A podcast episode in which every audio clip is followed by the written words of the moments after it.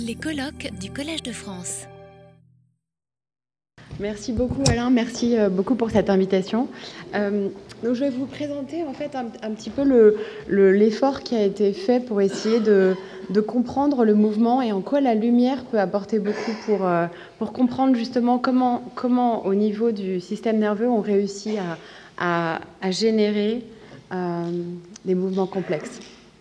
Et alors je commencerai juste par vous montrer une petite vidéo qui euh, vient de la compagnie d'Akram Khan qui, me tient très à cœur et, qui est euh, une, vidéo de Gnosis qui vous montre en fait les mouvements complexes que peuvent faire ici deux danseurs, mais que nous sommes tous euh, amenés à faire sur une base régulière, quasi quotidienne, dans le combat, aussi dans la danse. Euh, et, ce qu'on voit en fait à travers euh, les mouvements qui sont présentés ici, c'est euh, la différence des vitesses, la différence du, type de, mouvement qu'on doit atteindre et la complexité pour réussir à les capturer avec, avec la vision. La, difficulté de capturer les mouvements, elle vient du fait qu'il y, a, deux problèmes. Un premier qui est que le mouvement lui-même est l'intégration d'une variable dans le temps et dans l'espace. En fait, le mouvement est, complexe de de, par cette combinaison du temps et de l'espace, et aussi parce que le mouvement euh, n'est jamais euh, passif.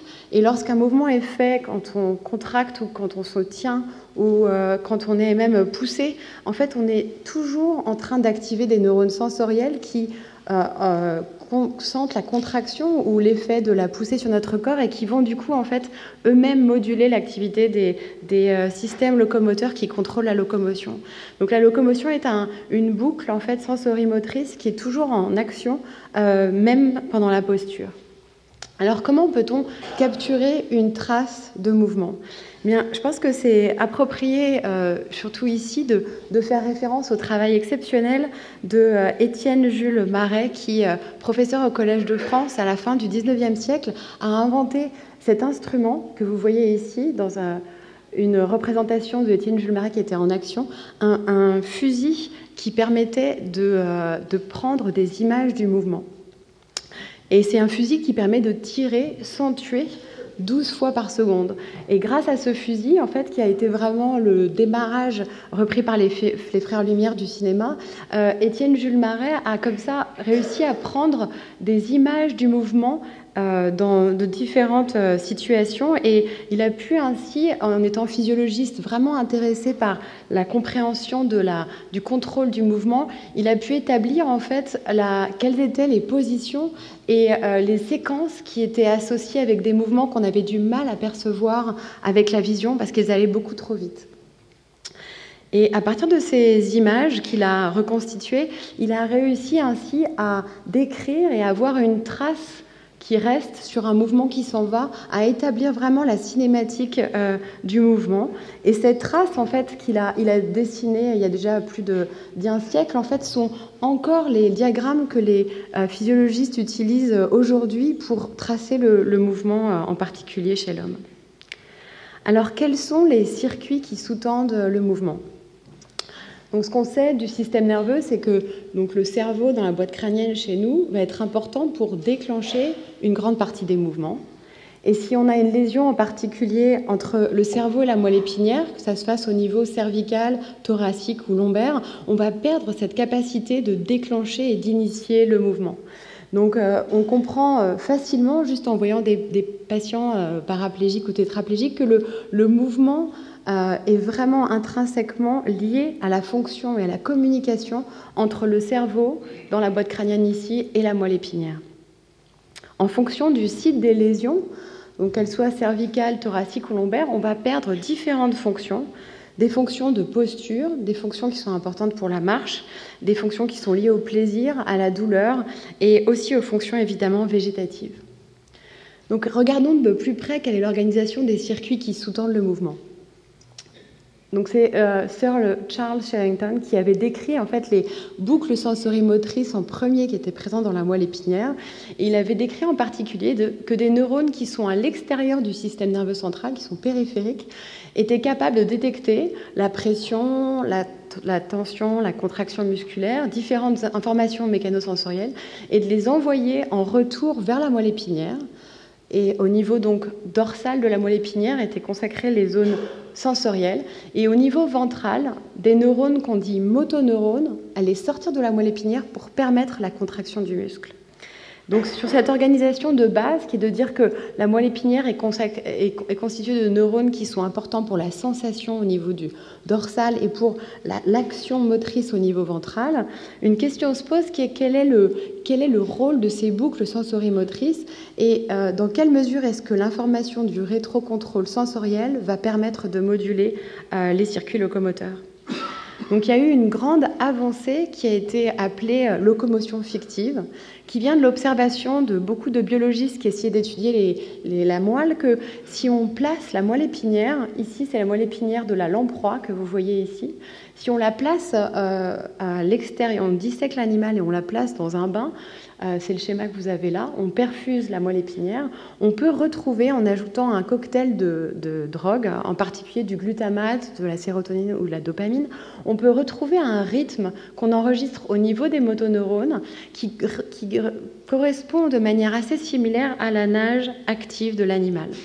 Et ici, c'est ce qu'on voit avec un enregistrement qui vient du groupe de Teresa Williams, où on enregistre cette fois-ci les muscles sur un animal intact lorsque l'emploi est mise euh, dans une, une sorte de de circuit natatoire, on va enregistrer l'activité musculaire et on voit que l'activité va aller se propager de la tête vers la queue, former une vague qui permet au corps d'onduler et que les, des alternances entre la gauche et la droite, la droite ici et la gauche là, permettent vraiment de faire les oscillations, de générer les oscillations qui vont sous-tendre le mouvement. Quand on, dissèque l'animal et qu'on place la, moelle dans un bain en mettant des drogues à nouveau telles que le glutamate, on peut retrouver un rythme qui ressemble au rythme de l'activation des muscles, euh, où on voit sur un animal intact, on voit à nouveau une propagation de l'activité comme une vague, qu'on retrouve aussi chez l'homme au niveau par exemple lombaire lorsqu'on marche, et une alternance euh, gauche-droite. Alors une des grandes questions qui a soulevé beaucoup de débats, euh, il y a déjà 50 à 30 ans, en fait, c'était euh, quelle est l'origine du mouvement? Est-ce que le mouvement est central et vient vraiment des circuits qui sont présents au niveau de la moelle épinière, dans nos vertèbres, par exemple chez l'homme? Ou est-ce qu'il vient de, de l'information périphérique sensorielle qui permet d'activer les circuits et de déclencher le mouvement? Donc il y a eu beaucoup d'expériences qui ont été faites sur de nombreux animaux. Ça, c'est un une des tables qui le récapitule. Et ces, expériences ont toutes conclu que le mouvement devait être central, puisque en, faisant une dissection de la moelle épinière et en la mettant euh, dans une, euh, in vitro dans une boîte de pétri, on pouvait retrouver des oscillations. Et du coup, que la moelle épinière elle-même, sans information sensorielle, était capable de déclencher le mouvement. Donc on a appelé euh, ces centres générateurs du mouvement des centres générateurs de la marche pour, euh, par exemple, chez l'homme. Et Sten Grillner, qui est au Karolinska, a décrit en particulier, en faisant de la physiologie in vitro, que ces oscillations venaient de petits réseaux de neurones qui étaient constitués de neurones excitateurs, qui sont indiqués en bleu, de neurones inhibiteurs. Et ces interneurones sont dits prémoteurs, c'est-à-dire qu'ils sont en amont dans la vague d'activation des neurones moteurs et ils projettent ensemble sur les neurones moteurs qui vont permettre la contraction. Donc il y a une dimension qui n'a pas pu être beaucoup étudiée in vitro, qui était le retour sensoriel. Dans quelle mesure est-ce que après l'activation et la contraction musculaire, on peut avoir une activation des récepteurs euh, mécanosensoriels?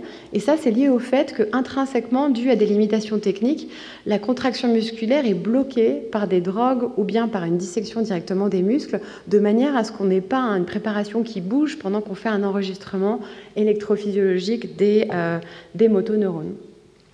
Donc à partir de ces travaux in vitro, il y a eu plusieurs conclusions qui ont été euh, établies. Une première, c'est que pour générer le mouvement, on doit générer des oscillations et la fréquence des oscillations va définir vraiment le mouvement. Et que au sein même de la moelle, on a des circuits autonomes qui permettent de générer ces oscillations.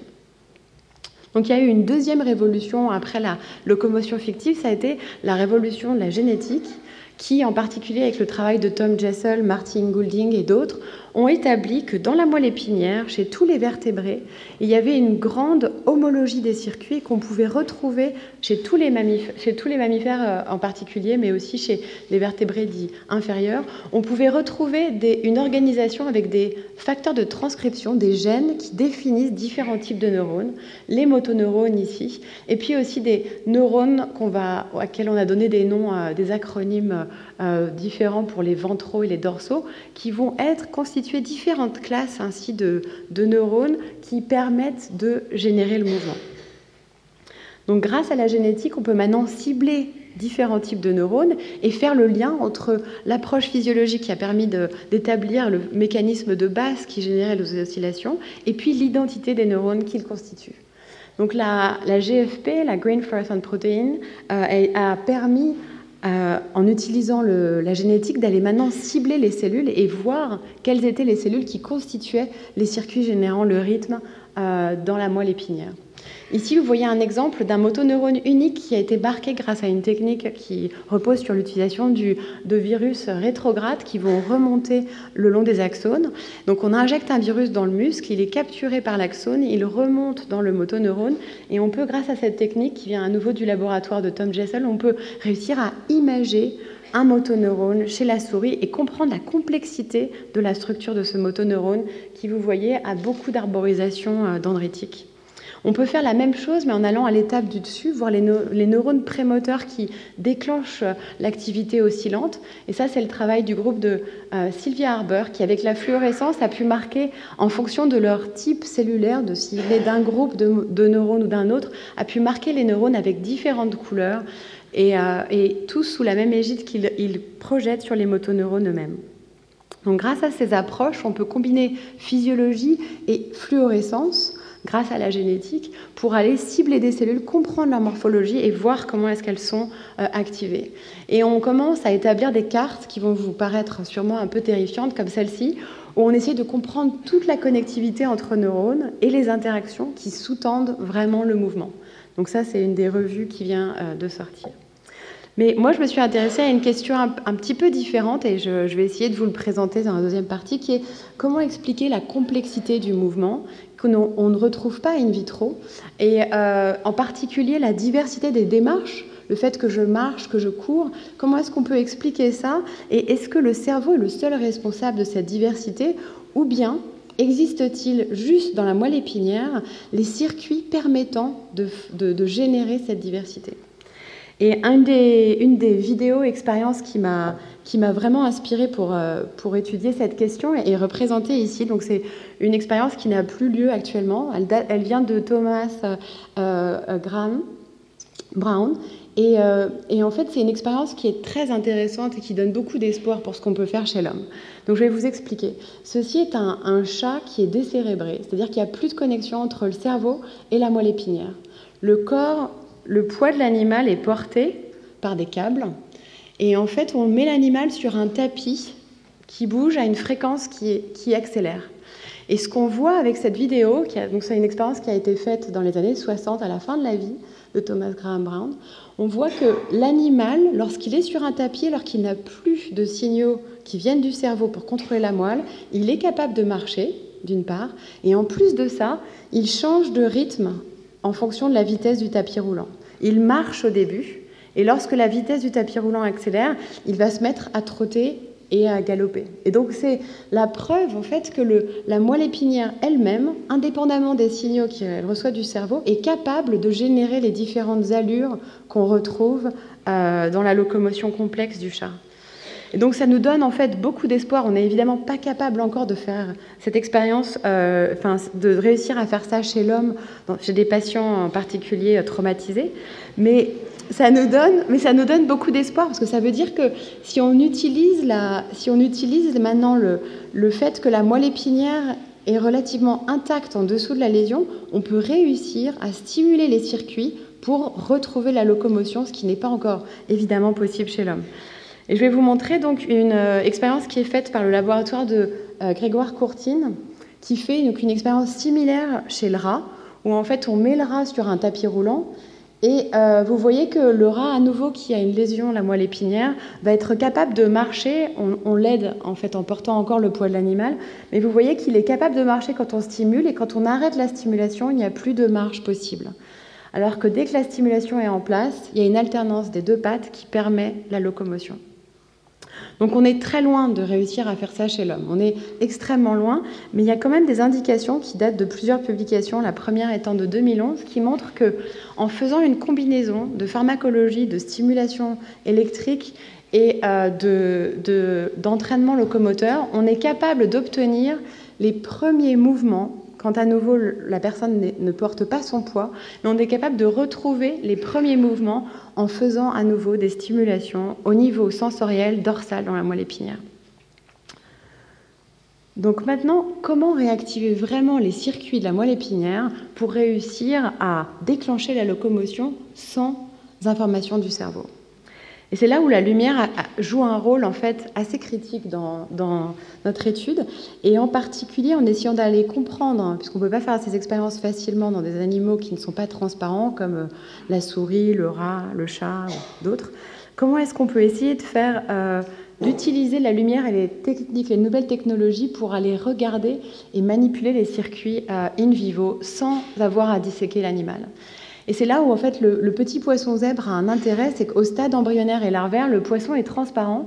Et vous voyez ici avec la technique du brainbow qui a été développée par Jean Livet et appliquée par Albert Pan chez le, chez le poisson euh, zèbre, vous voyez qu'on peut rentrer dans le cerveau de l'animal et identifier chacun des neurones avec des outils génétiques pour cibler le type des différents types de neurones. Ici, je vais vous montrer une nouvelle vidéo où on rentre à niveau dans le cerveau, mais cette fois-ci, on a marqué tous les neurones. Et vous voyez qu'il y a une densité très très importante de, euh, de neurones, mais grâce, on remonte maintenant dans le cerveau, grâce à des techniques optiques telles que la microscopie à deux photons, on réussit à atteindre tous les neurones du cerveau pour aller voir leur activité en particulier avec des sondes sensibles à l'activité. Et donc là, on zoome en fait sur les, différents neurones. Vous voyez que c'est très très dense. Euh, et ça, c'est vrai pour, euh, pour tous les, cerveaux, mais c'est aussi vrai chez le poisson zèbre. Et on peut vraiment réussir à cibler chaque cellule et à reconnaître chaque cellule dans l'animal. Donc si on regarde la moelle épinière, maintenant, la moelle épinière vue du dessus ressemble à ça, quand on marque uniquement les neurones GABAergiques. Vous voyez que l'animal est vivant parce qu'on voit les cellules euh, sanguines qui passent en fait pendant qu'on fait notre, euh, notre euh, image. Et là, on est juste en train d'utiliser une microscopie qu'on appelle confocale sur un animal vivant et on peut réussir avec la lumière à pénétrer dans les circuits et aller voir toutes les cellules, en l'occurrence inhibitrices GABAergiques, qui constituent la moelle épinière. Et alors, ce qu'on a beaucoup euh, utilisé, en l'occurrence, c'est euh, une approche qui euh, repose à nouveau sur la fluorescence et sur la même protéine fluorescente qui est la Grain Fluorescent Protein, GFP. Mais cette fois-ci, en fait, couplée avec des peptides pour aller détecter le calcium, on a on a bénéficié du travail de Nakai et de Laurent Luger en particulier pour euh, aller regarder l'activité des neurones. Dès qu'un neurone est actif, le calcium augmente à l'intérieur de la cellule et en liant le calcium, cette protéine va changer et augmenter en l'occurrence de fluorescence. Donc on a utilisé cette approche pour aller lire ainsi, grâce à la fluorescence, l'activité des neurones dans un animal qui est entièrement vivant et intact. On utilise à nouveau de la microscopie euh, confocale. Et là, ici, vous voyez un enregistrement. On voit les motoneurones maintenant qui expriment ce senseur de fluorescence qui, va sentir le calcium. Et à chaque fois que l'animal essaye de déclencher un, mouvement, de façon fictive, parce qu'il est dans un gel, il ne peut pas bouger, on peut enregistrer des transitoires calciques dans les motoneurones qui vont être associés à de la nage lente ici, et puis à de la nage rapide quand les motoneurones euh, dorsaux ici sont activés. Donc différents types de nage recrutent différents types de motoneurones. Et on peut aussi, on a développé une approche pour aller regarder maintenant l'activité liée au mouvement de l'animal.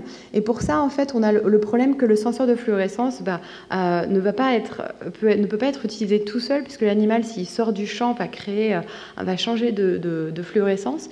Et donc, on utilise en fait une astuce qui est qu'on enregistre ici le mouvement de l'animal avec des caméras ultra rapides qui vont plus vite que celles de Étienne Jules Marais. En l'occurrence, on est à, à 1000 images secondes. parce que l'animal, le petit poisson zèbre nage très vite. Et on regarde l'activité avec des senseurs calciques, ici en l'occurrence la GCAMP, qui va nous indiquer le, le calcium et du coup l'activité des cellules. Et on utilise une protéine rouge pour aller regarder la position des cellules. Donc ce qu'on fait, c'est qu'on calibre le signal vert par rapport au signal rouge pour savoir si les cellules sont revenues dans le plan pendant qu'on fait l'image. Et ce qu'on voit, c'est quand l'animal bouge sa queue, on a un signal spécifique dans le canal euh, vert qui correspond à une activité des neurones mécanosensoriels qui, qui détecte le mouvement. On a développé une autre technique qui vient à nouveau, euh, euh, qui est liée à la découverte de la GFP, qui, euh, qui s'appelle cette fois-ci l'écorine, la GFP écorine. C'est une, une protéine qui maintenant n'est pas fluorescente, mais qui est bioluminescente.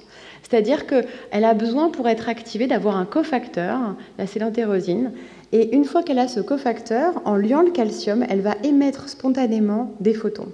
Et du coup, on n'a plus une technique de fluorescence, mais une technique véritablement de bioluminescence, où dès qu'un neurone est activé, ici on a marqué tous les motoneurones de la moelle épinière du poisson, en prenant une image à nouveau avec un confocal, et eh bien, dès qu'un neurone est activé, il va émettre spontanément des photons euh, dans le verre. Donc on a monté avec mon étudiant Steven Knafo un poste où en fait on arrive à enregistrer le mouvement avec la lumière infrarouge et à regarder avec une caméra ultra rapide tous les, euh, le mouvement de l'animal en, temps euh, quasi réel. On est à 1 kHz à nouveau.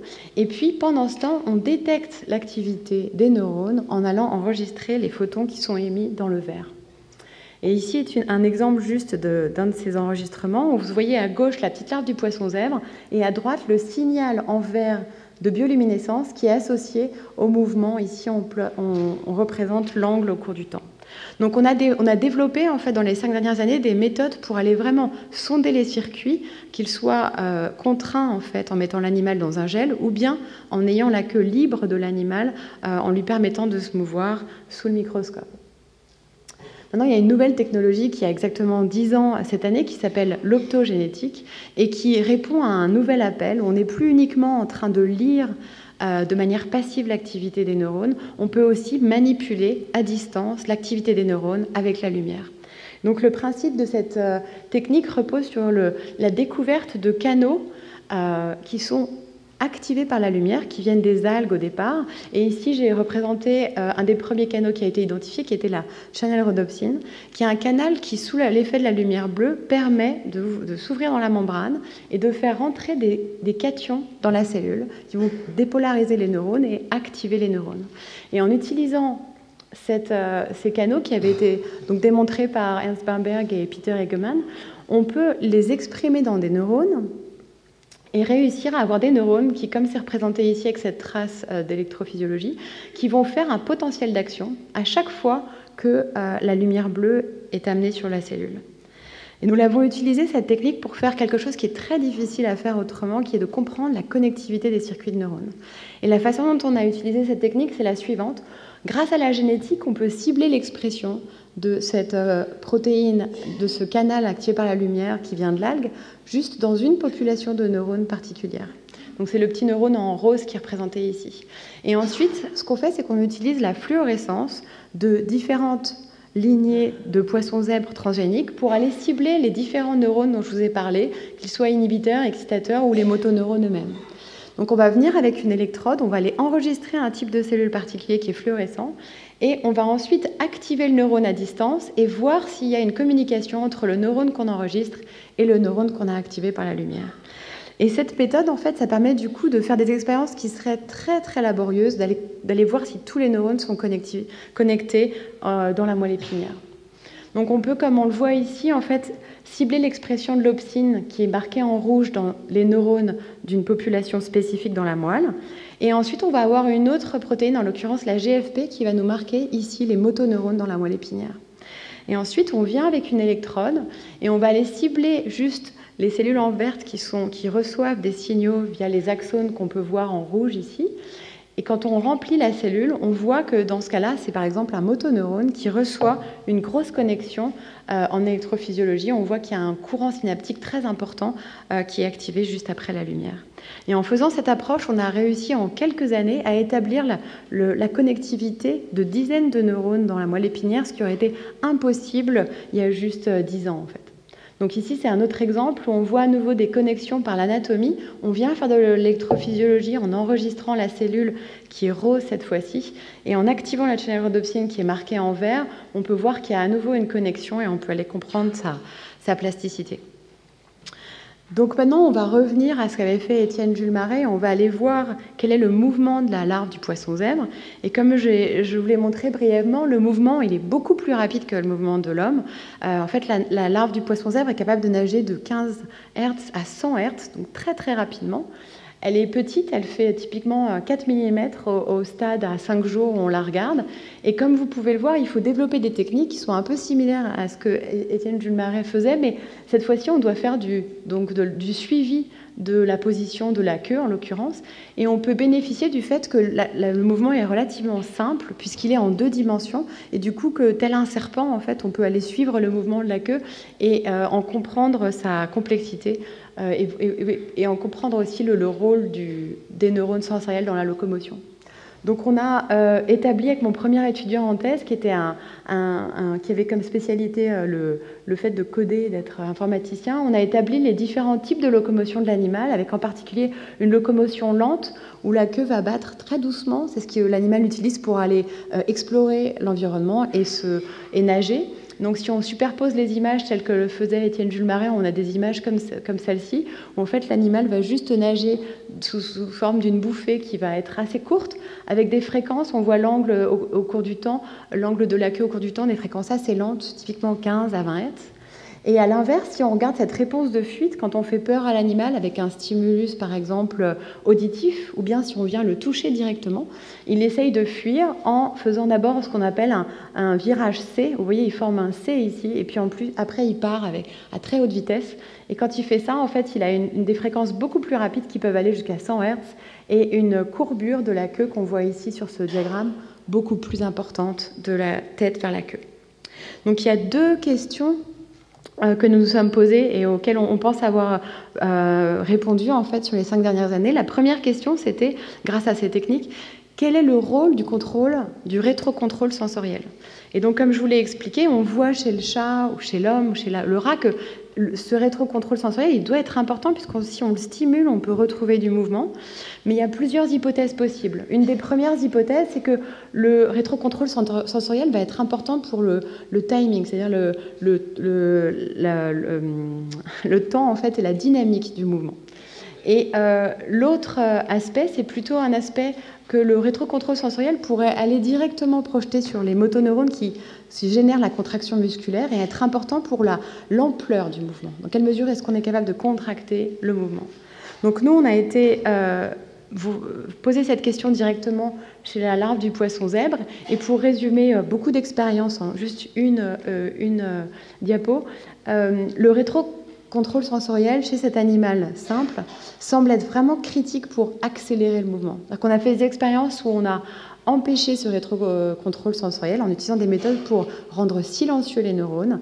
Et ce qu'on a vu, c'est que les, paramètres d'amplitude n'étaient pas du tout euh, altérés, la durée non plus. Le paramètre critique qui semble être altéré, c'est vraiment la fréquence à laquelle l'animal peut se mouvoir. Et en l'occurrence, suite à une stimulation euh, auditive, quand on va faire peur et déclencher une réponse de fuite, l'effet principal, c'est justement de diminuer la fréquence à laquelle l'animal est capable de nager quand il n'a plus ce rétro-contrôle sensoriel. Donc ce qu'on pense, c'est que ce rétrocontrôle sensoriel provoque, en fait, entraîne une excitation des circuits qui permet, quand on le simule, de déclencher le mouvement. C'est ce qu'on voit dans les expériences que je vous ai montrées, euh, en l'occurrence chez le chat ou chez le, rat. Et, euh, naturellement, il est utile pour amener une excitation qui permet d'augmenter la fréquence des mouvements. Et en fait, quand on reprend les, articles qui datent d'il y a plus de 30 ans maintenant, qui ont démarré vraiment sur la locomotion fictive, si on regarde de plus près, je vous ai présenté déjà cette diapositive au début, on voit qu'il y a une grande similarité entre la euh, locomotion intacte chez la lamproie et puis la locomotion fictive in vitro, puisqu'il y a des patterns, des, motifs qui se retrouvent. Mais si vous regardez de plus près, vous voyez que les échelles de temps, ici on a une, échelle de temps, là une, une échelle de 0,1 seconde, Donc l'animal est typiquement en train de nager à 10 Hz. Et quand on le met in vitro et qu'on n'a plus ce rétrocontrôle sensoriel, on a maintenant une locomotion qui, euh, est autour de 1 Hz pour le même animal, c'est-à-dire 10 fois plus lentement. Donc on pense que le résultat qu'on a eu chez les larves de poissons zèbres permet d'expliquer cette observation qui a été faite en fait sur beaucoup d'espèces que une fois qu'on dissèque la préparation et qu'on regarde la locomotion dite fictive, la locomotion est beaucoup plus lente. La deuxième question auquel on s'est intéressé, euh, c'est la question une question en fait qui n'avait pas été trop explorée, qui est le rôle du liquide céphalorachidien. Alors je prendrai juste une minute pour expliquer ce qu'on connaît du liquide céphalorachidien. Le liquide céphalorachidien est un liquide qui entoure le cerveau et qui va en fait euh, euh, circuler dans, dans, les ventricules et puis au niveau de la moelle épinière dans le canal central et au niveau des méninges pour aller donc d'une première, euh, euh, euh, observation, peut-être protéger le cerveau puisqu'il est entouré par ce liquide et du coup de manière mécanique les chocs sont peut-être moins violents. Une deuxième hypothèse qui, a été proposée pour le, fonction du liquide céphalorachidien, c'est que ce liquide soit peut-être important pour protéger le cerveau aussi au niveau de son contenu et donc de l'homéostasie du cerveau, en assurant en particulier un équilibre des ions et euh, des différents euh, facteurs qui soient utiles au cerveau. Mais l'indication, on a des indications pendant le développement, et, je vais vous le montrer aussi à des stades plus tardifs, que en fait, le liquide céphalorachidien fait beaucoup plus que juste protéger mécaniquement ou euh, chimiquement au niveau de l'homéostasie le cerveau. Et en fait, on a des indications qu'il peut être aussi une source de signaux pour le cerveau. C'est-à-dire que ce liquide, qui est, qui est produit en partie au niveau du, chorus plexus, est capable aussi de moduler l'activité des neurones au niveau du cerveau et de la moelle épinière. donc les premières indications viennent du développement où euh, plusieurs laboratoires ont observé que le flux de molécules dans le liquide céphalorachidien pouvait être important pour la prolifération et la migration des neurones. Mais euh, nous avons aussi de notre côté regardé ça dans la moelle épinière et on a observé qu'il y avait une interface sensorielle très intéressante qui n'avait pas été exploitée et comprise encore entre le liquide céphalorachidien et euh, les neurones eux-mêmes. Et en fait, des anatomistes donc, euh, ont contribué à, identifier cette interface, donc en particulier Vi et à Budapest, ont décrit que partout au niveau du cerveau et de la moelle épinière, on pouvait trouver des neurones ciliés qui était en contact directement avec ce liquide et qui, qui ressemblait énormément aux neurones qu'on connaît être sensoriels, par exemple au niveau de la bouche, dans les, au niveau des neurones qui détectent le goût, par exemple. Et donc, qu'est-ce que ces neurones ciliés peuvent bien goûter dans, euh, au niveau des ventricules et du canal central dans la moelle épinière? Alors, Colmer et Agdur étaient les deux anatomistes qui ont vraiment identifié ces cellules-là au niveau de la moelle. Et eux, vu la disposition des cellules qu'ils avaient été chercher dans plus de 200 espèces, euh, en utilisant des animaux, des os, etc. Ils avaient proposé en fait que leur disposition était telle que ces cellules, par exemple, se retrouvaient plus, nombreuses au niveau des zones chez la tortue où euh, la tortue peut tordre son cou. Donc, ils avaient proposé à cette époque-là que ces neurones de contact avec le liquide céphalorachidien pouvaient peut-être être à l'origine d'une détection de la courbure de la moelle épinière dans les zones importantes où il y a une courbure importante de la moelle épinière. Donc on a été revisiter cette question chez notre petit poisson zèbre en utilisant à nouveau les atouts de la génétique. On a trouvé des outils pour aller cibler vraiment uniquement euh, vers les neurones de contact avec le liquide céphalorachidien des euh, gènes tels que les senseurs de l'activité que je vous ai présentés et puis aussi des canaux pour activer ou silencer les cellules. Et en faisant ça, en fait, la première découverte, ça a été de voir que si on active ces neurones et uniquement ces neurones, on est capable de déclencher la locomotion de l'animal. Donc ça, c'est une expérience qu'on a fait déjà il y a six ans où en fait on active, vous voyez ici, avec la lumière qui est dans ce cercle-là, et on est capable de déclencher la locomotion de l'animal. Donc ça c'était une grosse surprise parce qu'on n'avait aucune idée que ces neurones qui étaient situés au niveau ventral de la moelle épinière mais avaient la morphologie de neurones sensoriels pouvaient moduler la locomotion. Et la deuxième euh, découverte euh, euh, qu'on a eue donc, dans les quelques dernières années, c'était de comprendre qu'en fait la prédiction de Colmer-Agdur était juste et que ces neurones sont en effet des neurones qui sont sensoriels et qui vont détecter la, courbure de la moelle épinière. Et donc euh, Ours, dans mon équipe avec Andrew, ont fait des expériences où ils ont laissé à l'animal la possibilité, comme je vous ai montré, de pouvoir bouger sa queue, en particulier en élicitant une réponse de fuite avec un stimulus euh, auditif. On leur fait peur avec du bruit. Et quand ils ont fait ça, ils ont vu que l'animal va tordre, va courber sa queue que d'un côté, et ça va être associé avec l'activité des cellules juste du côté de la courbure. Et en conséquence, si on utilise un mutant pour empêcher cette réponse sensorielle, on utilise un mutant dans un gène qui est important pour la réponse sensorielle, et ben dans ce cas-là, en fait, la nage est ralentie à nouveau chez, euh, les animaux. Donc euh, le schéma qu'on a, euh, qui synthétise énormément de, travail, à vrai dire, et le suivant. En fait, ces neurones vont projeter sur les neurones excitateurs prémoteurs, qui sont vraiment les moteurs de la locomotion chez cet animal, et sur les motoneurones eux-mêmes. Et ils sont capables, en contrôlant l'activité du moteur, de moduler et en particulier d'optimiser la fréquence de nage. Une des perspectives qui est très intéressante et qui, euh, qui va être le sujet de nos recherches euh, euh, immédiates, c'est que ces neurones ne sont pas uniquement mécanosensoriels, ils semblent être aussi chémosensoriels, c'est-à-dire qu'ils sont capables de détecter des molécules chimiques dans la moelle épinière. Et ce que vous voyez ici, c'est une expérience d'ours à nouveau, où euh, on a mis un senseur, on a injecté dans, dans, le ventricule, et ça diffuse dans le canal central, un senseur de pH qui est fluorescent, qui s'appelle SNARF. Et ce senseur, en fait, va nous donner l'indication de quel est le pH in vivo dans le canal central. Et ensuite, on injecte, en même temps qu'on injecte le senseur de pH, on injecte une molécule qui s'appelle NPE. Bon, c'est pas très intéressant en soi, mais c'est une molécule qui, sous l'effet de la lumière UV, des ultraviolets, va libérer des protons. donc, on est capable ainsi de, lire quel est le pH euh, in, vivo dans l'animal et de libérer des protons pour le manipuler dans l'animal intact. Et pendant qu'on fait ça, donc on fait une perturbation du pH juste au niveau du canal central dans le liquide céphalorachidien, vous allez voir ici les signaux qu'on enregistre avec ces senseurs d'activité euh, qui sont sensibles au calcium. Et donc ici, vous allez voir qu'on va décager des protons, voilà, et que pendant qu'on décage le proton, on répète l'expérience plusieurs fois, on voit l'activité dans les cellules sensorielles de contact qui sont juste à côté du site de décageage des protons. Donc depuis, on a, fait cette expérience avec euh, beaucoup d'animaux et puis plusieurs conditions de pH. Et, euh, on, est en train de l'étendre en fait vers différentes molécules. On voit qu'en fait, c'est pas uniquement une sensation du pH, mais il y a beaucoup de, paramètres du liquide céphalorachidien qui vont moduler l'activité de ces neurones, qui sont importants pour, euh, pour moduler la locomotion. Alors, ce qui est intéressant pour nous, c'est que vous pourriez vous dire, un poisson zèbre, c'est quand même très très loin d'un homme, et c'est vrai. Mais on a en fait un avantage, c'est que la moelle épinière, sa fonction étant tellement conservée, on a une grande, comme je vous ai dit, homologie des circuits au niveau de leur spécification. C'est le travail de Tom Jessel et de la spécification des neurones au niveau de la génétique.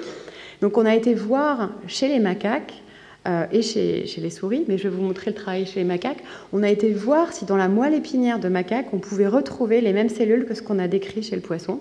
Et, euh, et on a effectivement les mêmes neurones. Donc là, on a, on a, je vous présente le travail de deux étudiantes, Lydia Genoun et Anan Kabou, qui, ont été dans l'équipe.